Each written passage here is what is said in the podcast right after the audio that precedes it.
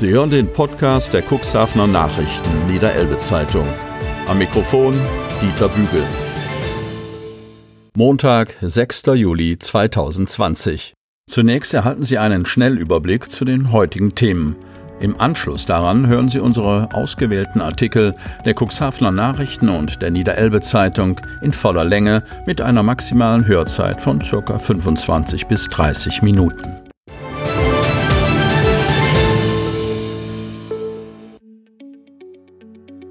Fisch ist nicht Fleisch. SPD-Fraktion diskutierte Branchenprobleme mit der Fischwirtschaftlichen Vereinigung Cuxhaven. Chancen in der Aquakultur. Viel Arbeit für mehr als ein Jahrzehnt, mehr Komfort und Sicherheit. Arbeitskreis Radverkehr setzte sich mit Umfrageergebnissen zum Mobilitätsverhalten auseinander. Auftrag für Neuwerk-Nachfolger erteilt. Bundesverkehrsministerium lässt Mehrzweckschiff für Wasserstraßen und Schifffahrtsamt bauen. Altes Wissen neu umgesetzt. Der groß angelegte Fruchtfolgefeldversuch in Otterndorf ist ein Leuchtturmprojekt. Suche nach der Ostequelle ist zu Ende. Arbeitsgemeinschaft Osterland und Samtgemeinde Tolstedt stellen Infotafel auf. Feierliche Einweihung am vergangenen Freitag. Rätsel um Verpuffung in Wohnhaus. Lauter Knall. Fensterscheiben barsten und Glasscherben flogen mehr als 10 Meter weit. Neustart für neun Mann der Baskets. 21-jähriger Brite mit spanischem Pass eingetroffen. Steckdose-Defekt, starke Rauchgasentwicklung. Berufsfeuerwehr rückte zur Wohnungsbrand in der Bramstraße aus. Bewohnerin mit Verdacht auf Rauchgasvergiftung in Klinik.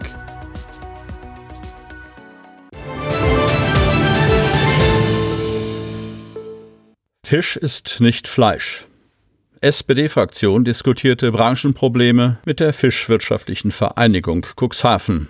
Chancen in der Aquakultur von Thomas Sassen. Cuxhaven.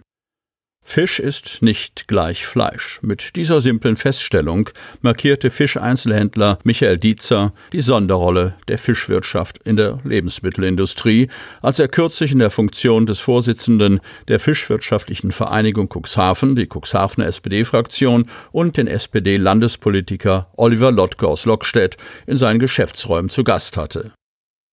Fisch als natürliche Ressource könne nur in begrenzten Mengen angeboten werden, was einen verhältnismäßig hohen Preis rechtfertigte, mit dem sich der Verbraucher inzwischen auch arrangiert habe, solange die Qualität stimmt. Gleichzeitig brach Dietzer eine Lanze für Fisch aus Wildfang und erhielt Unterstützung von Horst Hutzfeld von der Kutterfischzentrale, der darauf hinwies, dass in der Aquakultur die dreifache Menge an Fischmehl verfüttert werde, um ein Kilo Fisch zu produzieren. Ein gesundes Verhältnis, das auch durch Soja als Ersatzfutter nicht verbessert werden könne, weil es dann zu anderen Problemen in der Aufzucht führe. Dennoch brauche auch die deutsche Fischwirtschaft die Aquakultur, die Bodo von Holten, Geschäftsführer des Fischmehlproduzenten Bioceval, gerne auch in Cuxhaven ansiedeln würde, da seiner Meinung nach die Rahmenbedingungen hier optimal seien. Bioceval könne zum Beispiel Abwärme in großen Mengen anbieten, um das Wasser in Aufzuchtbecken zu erwärmen. Die deutsche Fischwirtschaft könnte künftig sogar noch stärker auf Aquakultur angewiesen sein, wenn durch den Brexit am 1. Januar 2021 direkt und indirekt Fanggründe verloren gehen, die derzeit das Rückgrat der deutschen Kutterfischerei darstellen. Auf diesen Zusammenhang wies Horst Hutzfeld die Branchenvertreter in der Diskussionsrunde hin, die vom SPD-Fraktionsvorsitzenden Gunnar Wegener moderiert wurde. Ein Ausweg für die Reedereien sei, sich bei Zeiten an britischen Schiffen und Betreibern zu beteiligen, um so an britische Quoten zu kommen, sagte Hutzfeld. Die deutschen Krabbenfischer litten derzeit besonders unter den Folgen der Corona-Krise, die zu einem schweren Einbruch im Krabbengeschäft geführt hätte. Sie dürfen kaum noch rausfahren, weil ihnen die Krabben vom Handel nicht abgenommen würden. Die Lager seien noch aus den guten Vorjahren voll. Verantwortlich sind dafür nach Ansicht von Michael Dietzer nicht nur die mangelnde Nachfrage aus der Gastronomie und die Corona-bedingte Schließung der Shell-Zentren in Marokko, sondern auch die Strukturen im Krabbengroßhandel, die Dietzer als mafiös bezeichnete. Eine Verbesserung in Angebot und Qualität, wenn auch in der Menge zunächst einmal unwesentlich, könnte maschinengeschälte Ware bringen, die sich dann den Erfahrungen Dietzers trotz eines relativ hohen Preises verkaufen lässt, weil Qualität und Geschmack mit der extrem konservierten Ware aus den Supermärkten, aus den Schälzentren in Marokko nicht zu vergleichen sei. Um die Situation der Krabbenfische aktuell zu verbessern, habe das Land vor kurzem die Ausfallprämie erhöht und deren Laufzeit verlängert, erklärte Lottke. Außerdem wolle Niedersachsen ein Unternehmen dabei finanziell unterstützen, eine neu entwickelte Krabbenschälmaschine auf den Markt zu bringen. Insgesamt sei die Fischwirtschaft in Cuxhaven nach Dietzers Informationen von den Auswirkungen der Corona-Beschränkungen schwer betroffen. Im Fischeinzelhandel sei es nach einem guten Jahresstart zeitweise zu einem 95-prozentigen Einbruch gekommen. Betroffen sind besonders die Hersteller von Salaten und Marinaden. Um die Produktion abzusichern, wurde in den großen Betrieben wie Royal Greenland in getrennten Schichten gearbeitet. Gleichzeitig hätten etliche Betriebe ihre Mitarbeiter in Kurzarbeit geschickt, was auch helfen soll, die Fachkräfte für die Branche zu halten. In der Summe stelle die Fisch- und Lebensmittelwirtschaft in Cuxhaven fast 1500 Arbeitsplätze. Die Fischgastronomie sei ein wichtiger Bestandteil des Cuxhavener Tourismus, unterstrich Philipp Rademann, Geschäftsführer der IHK Cuxhaven. Dabei müsse künftig größeres Augenmerk auf ein qualitativ höherwertiges Angebot gelegt werden, ohne dabei die Backfischfraktion zu vernachlässigen. Beides werde verlangt. Der Backfisch für 8,90 Euro und der Steinbutt für 29 Euro.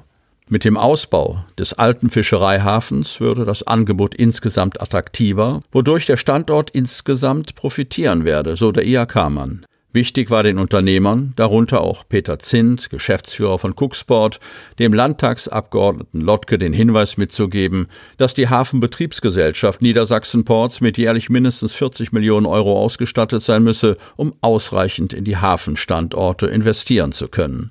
In diesem Zusammenhang stellte Dietzer die besondere Situation Cuxhavens heraus mit einer Vielzahl von unterschiedlichsten Betrieben im Hafenbereich. Während der Braker Hafen hauptsächlich aus einem großen Umschlagbetrieb besteht, hätte es N-Ports in Cuxhaven mit etwa 600 einzelnen Mietverträgen zu tun. Das erfordere ein anderes Engagement.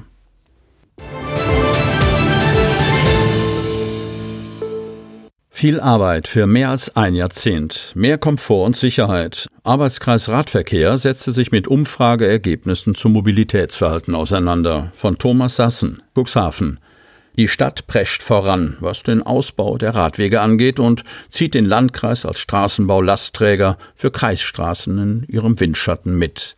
Martin Adamski und Thomas Hasse machen Tempo, wollen noch in diesem Jahr einige Querungshilfen bauen und Radfahrern in der Deichstraße durch einen Schutzstreifen das Leben erleichtern.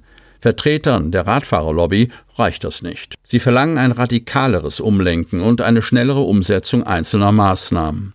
Das zeigte sich bei der ersten Zusammenkunft des Arbeitskreises Radverkehr nach der Corona-bedingten Pause. Vor allem an der Frage, mit welchen baulichen und gesetzgeberischen Maßnahmen sich die größten Fortschritte für Pedalisten erzielen lassen, entspann sich eine kontroverse Diskussion, die einmal mehr deutlich machte, wie sehr Erwartungshaltung, Machbarkeit und Realität auf Straßen und Radwegen inzwischen auseinanderklaffen. Allerdings wird der größte erzielte Fortschritt auch noch nicht sichtbar. Erstmals verfügt die Verwaltung über eine belastbare Datenbasis zu der Frage, was sich die Cuxhavener in puncto Radverkehr wünschen und worüber sie sich am meisten ärgern. 266 Teilnehmer aus allen Stadtteilen hatten sich im Frühjahr an der Online-Umfrage beteiligt und bis zu 65 Fragen zu ihrem Mobilitätsverhalten beantwortet. 51 Jahre alt waren die Teilnehmer im Durchschnitt. Das von Jana Busse von der Agentur Energielenker vorgestellte Ergebnis ist zwar nicht repräsentativ, markiert aber die künftigen Arbeitsschwerpunkte. Kritisiert wurden insbesondere eine schlechte Oberfläche und mangelnde Breite vieler Radwege, außerdem radfahrerunfreundliche Ampelschaltungen, hohe Bordsteinkanten sowie ein ständiges Auf und Ab bei Grundstückseinfahrten. Auf einer Mängelkarte hatten die Befragten ihre Wunschradwege eingetragen. Die Favoriten Radweg an der K3, Altenwalde, Holte-Spangen, Strichweg, Brockeswalder Chaussee, die Verlängerung des Klaus-Oellerichs-Weges zwischen Stadtsparkasse, Stadtbad und Wochenmarkt über den Bädering hinaus in Richtung Stickenbüttel. Am schlechtesten schnitten die alten Walder Chaussee, Kämmererplatz, Deichstraße, Poststraße, Kapitän Alexanderstraße und der Strichweg ab, was die Mängelkommentare betrifft. Interessant, 70 Prozent nutzten das Rad fast täglich zum Einkaufen und um zur Arbeit und zur Schule zu kommen. Ein Potenzial, das nach Meinung von Ralf Faber, dem neuen Vorsitzenden des ADFC, durch die Förderung von Lastfahrrädern noch deutlich zu steigern wäre. Das Lastfahrrad könne das Auto sogar beim wöchentlichen Großeinkauf ersetzen, da die Entfernungen meist deutlich unter fünf Kilometer liegen. Offenbar hat das Rad auch als Sportgerät große Bedeutung. Radfahren und Schwimmen nannten Cuxhavener bei einer anderen Umfrage als ihre Lieblingssportarten. Soweit die Bestandsaufnahme. Sie mündet in Steckbriefe über die Beschaffenheit der 100 wichtigsten Straßen und Wege und schließlich in eine Prioritätenliste, die in den kommenden Wochen mit dem Arbeitskreis erarbeitet werden. Das wird unser Plan für die kommenden 15 Jahre, so Adamski. Parallel dazu sollen kurzfristig kleinere bzw. schon lange geplante Verbesserungen umgesetzt werden, wie zum Beispiel die neue Fahrradabstellanlage am Bahnhof. Dazu zählt auch eine Maßnahme in der Deichstraße, die die Abteilung Straße und Verkehr gerne noch in diesem Jahr realisiert hätte. In der Diskussion stellte sich dann aber mehr Beratungsbedarf als gedacht heraus. Im Kern geht es um die Frage, ob die von der Verwaltung vorgeschlagene Weiterführung des aufgemalten Schutzstreifens vom Amtsgericht bis zum Slippen dem Radler tatsächlich mehr Sicherheit bringt. Einige stellten das in Frage, andere hätten die Maßnahme gerne mit zusätzlichen Barken ergänzt, was wiederum aus rechtlichen Gründen kaum machbar scheint, weil die Straßenbreite nicht ausreicht und die auf der Ostseite vorhandenen gut zehn Parkplätze, außer in der Parkbucht, auf die westliche Straßenseite verlegt werden sollen. Auftrag für Neuwerk-Nachfolger erteilt. Bundesverkehrsministerium lässt Mehrzweckschiff für Wasserstraßen und Schifffahrtsamt bauen. Cuxhaven. Bundesverkehrsminister Andreas Scheuer hat den Bau eines dritten neuen Mehrzweckschiffs für die Wasserstraßen und Schifffahrtsverwaltung in Auftrag gegeben. Insgesamt investiert der Bund über 600 Millionen Euro. Nach der Zustimmung für den zweiten Nachtragshaushalt durch den Bundestag am Freitag hat Bundesminister Andreas Scheuer die Generaldirektion Wasserstraßen und Schifffahrt, kurz GDWS, beauftragt, den Bau des weiteren neuen Mehrzweckschiffes zu veranlassen. Die insgesamt vier Mehrzweckschiffe des Bundes sind rund um die Uhr im Rahmen der maritimen Notfallvorsorge in Nord- und Ostsee im Einsatz. Bundesminister Andreas Scheuer mit dem neuen Spezialschiff stärken wir die maritime Sicherheit in Nord- und Ostsee. Gleichzeitig unterstützen wir durch die schnelle Beauftragung die maritime Wirtschaft im Norden in dieser schwierigen Zeit. Der Auftrag zum Bau von zwei neuen Mehrzweckschiffen für die Nord- und Ostsee, der im Dezember 2019 erteilt wurde, beinhaltete auch die Option für ein drittes baugleiches Schiff. Das dritte Spezialschiff, das jetzt ebenfalls gebaut werden kann, wird die in Cuxhaven beheimatete Neuwerk, Baujahr 1998, ersetzen. Die beiden anderen Neubauten ersetzen die Scharnhörn, Baujahr 1974, Wasserstraßen- und Schifffahrtsamt Lübeck, und die Mellum, Baujahr 1984, Wasserstraßen- und Schifffahrtsamt Weser-Jade Nordsee. Die neuen Schiffe werden ausschließlich mit Flüssigerdgas LNG angetrieben und sind damit besonders umweltfreundlich. Professor Dr. Inschanz Heinrich Witte, Präsident der Generaldirektion Wasserstraßen und Schifffahrt. Alle drei Schiffe erhalten eine Spezialausstattung, mit der im Falle von Havarien Einsätze deutlich verbessert werden. Hochqualifiziertes Personal und eine hochwertige technische Ausstattung, das bedeutet Sicherheit auf höchstem Niveau. Dazu zählen unter anderem große Chemikalientanks, ein explosionsgeschützter Sicherheits- und Containerladeraum sowie Ölaufnahmegeräte, Ölsammeltanks und ein Separationsraum. Darüber hinaus werden die Neubauten Notschleppeinrichtungen mit einem Pfahlzug von 1450 Kilonewton, das entspricht 145 Tonnen, erhalten. Die gesamte Bauabwicklung vom ersten Entwurf bis zur Fertigstellung und Übergabe der neuen Mehrzweckschiffe erfolgt durch die Bundesanstalt für Wasserbau BAW. Das erste der neuen Spezialschiffe soll 2023 den Betrieb aufnehmen, das zweite ein Jahr später und das dritte Schiff im Jahr 2025.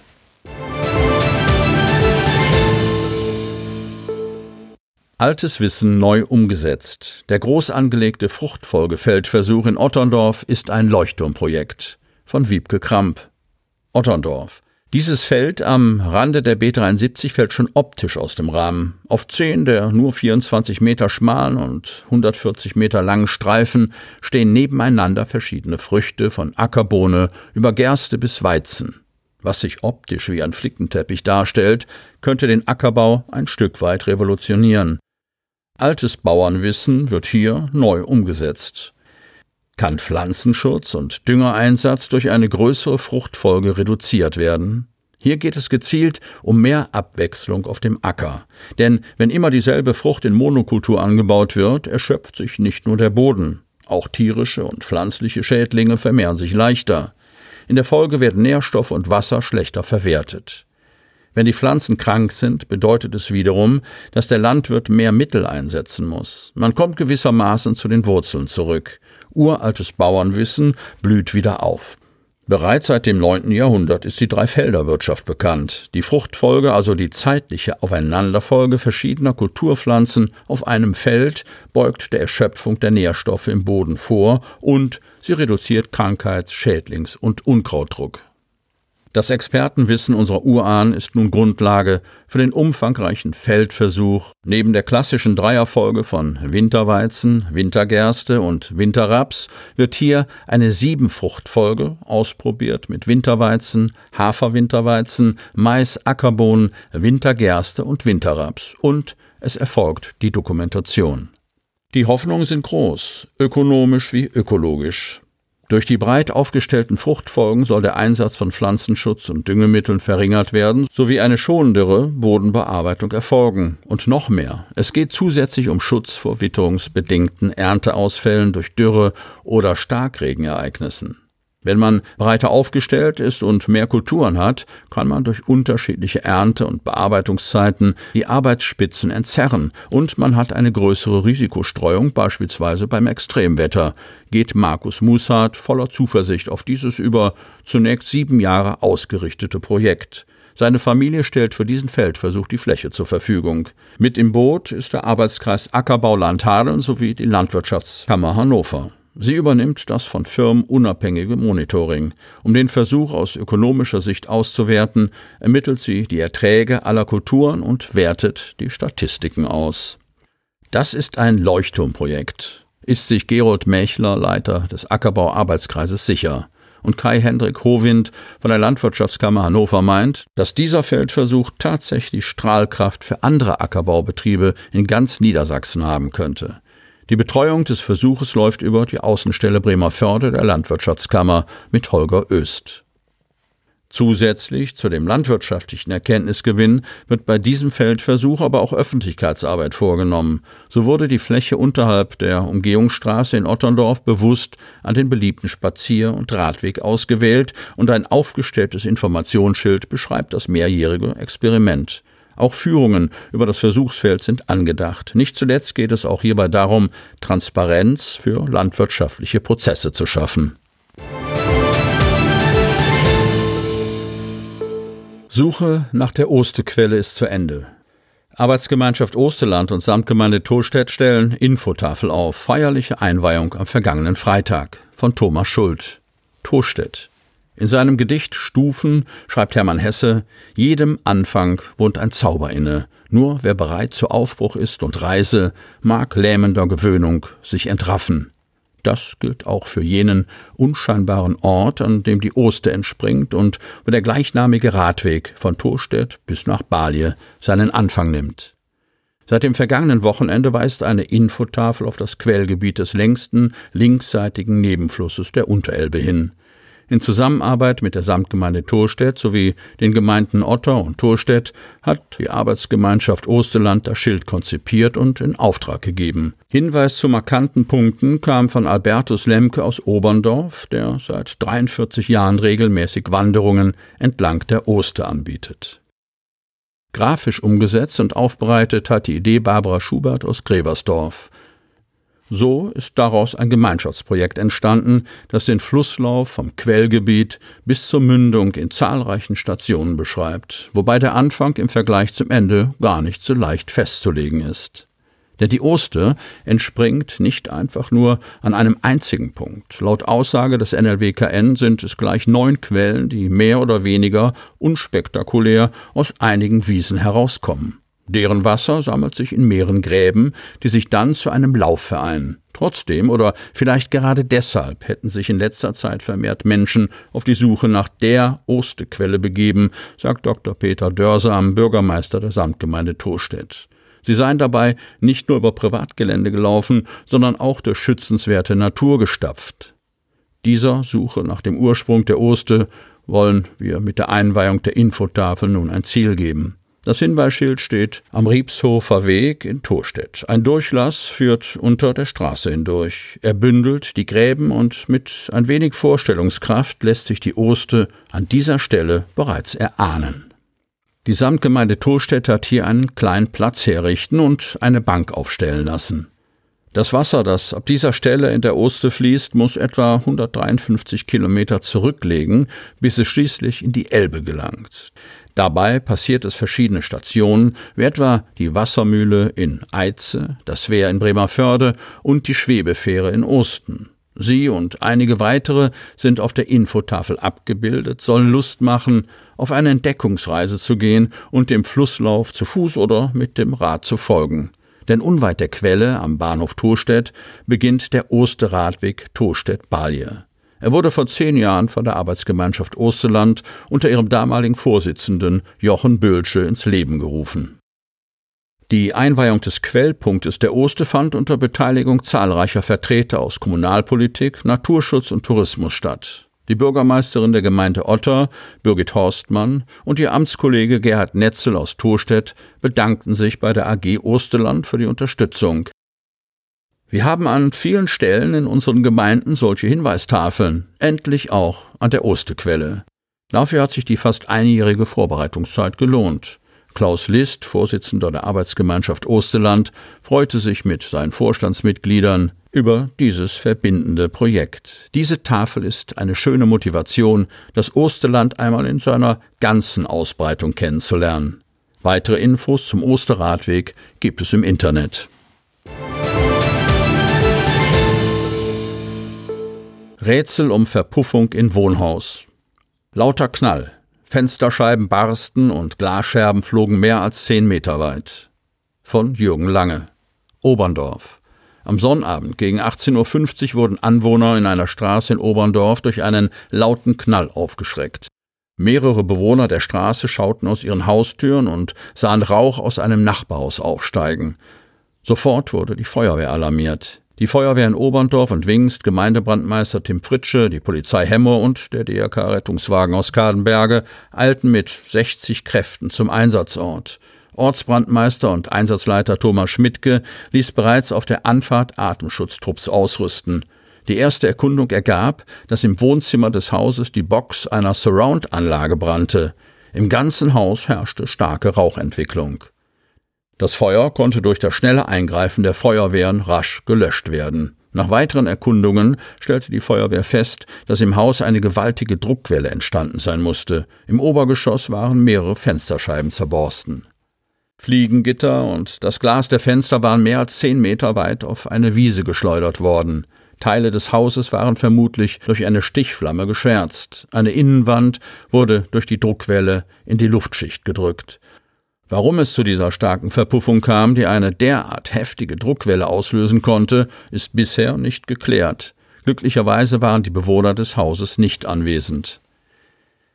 Die Feuerwehr Kadenberge wurde nachalarmiert, um mit der Wärmebildkamera zu überprüfen, ob es im Haus noch versteckte Glutnester gab. Es entstand nach den Angaben der Feuerwehr ein geschätzter Sachschaden im hohen fünfstelligen Bereich. Die Einsatzstelle wurde abgesperrt und anschließend an die Ermittler der Tatortgruppe Cuxhaven übergeben.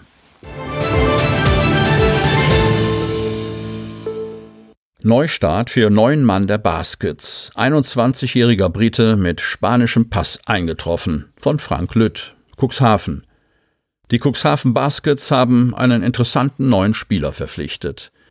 Der 21-jährige Brian Ijemita ist Brite, hat aber einen spanischen Pass. Nun will er nach einer schweren Verletzung in Deutschland wieder durchstarten und sich für höhere Aufgaben empfehlen.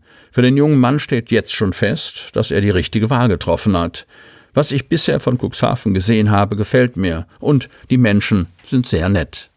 Der 21 Jahre alte und 2,4 Meter große Brian Ijemita wird das Regionalligateam um Trainer Dennis Tiedemann verstärken. Er wurde schon als Jugendlicher in der Academy Basketball League ABL in Großbritannien ausgebildet. Dort wirkt Joel Moore, ehemaliger britischer Nationalspieler und zukünftiger Koordinator des Basketballsports in Cuxhaven, als Coach. Dementsprechend waren die Baskets-Verantwortlichen schnell überzeugt von den Fähigkeiten ihres neuen Spielers. Joel hat natürlich seinen Anteil daran, dass ich nach Cuxhaven wechsle, verriet Ichemita unserer Zeitung. Bereits als 17-Jähriger wurde er vom belgischen Zweitligisten Gistel Ostende verpflichtet und sammelte dort in den vergangenen drei Spielzeiten Erfahrung. Aber in der abgelaufenen Saison gab es einen herben Rückschlag in seiner noch so jungen Karriere. Er erlitt einen Kreuzbandriss. Nun hat der 21-Jährige monatelang hart für sein Comeback gearbeitet. Der Neuzugang vereint Athletik und Dynamik und wird daher bei den Baskets vorwiegend auf der Position 4 als sogenannter Power Forward eingesetzt werden. Seine Durchsetzungsfähigkeit unter dem Korb wird ihm dabei sehr zugutekommen, so der Verein. Ichemita ist zwar Brite, hat aber eine spanische Mutter und ist in Spanien geboren. Weil er also auch die spanische Staatsbürgerschaft hat, nimmt er keinen Platz eines Nicht-EU-Spielers in dem Team ein. Er hält sich bereits seit einigen Tagen zusammen mit seiner Freundin in Cuxhaven auf. Wir beide freuen uns darauf, noch mehr von der Stadt sehen zu können. Es ist jetzt genau die richtige Zeit, um die Stadt zu erforschen. Vom Wetter her müssen sich die beiden nicht groß umstellen. Ostende ist genauso windig wie Cuxhaven. Bezogen auf seine sportlichen Ziele sagt Ichemita, ich möchte Cuxhaven in jedem Spiel mein Talent zeigen. Und mein Hauptziel ist, dass ich immer gewinnen möchte. Steckdose-Defekt, starke Rauchgasentwicklung.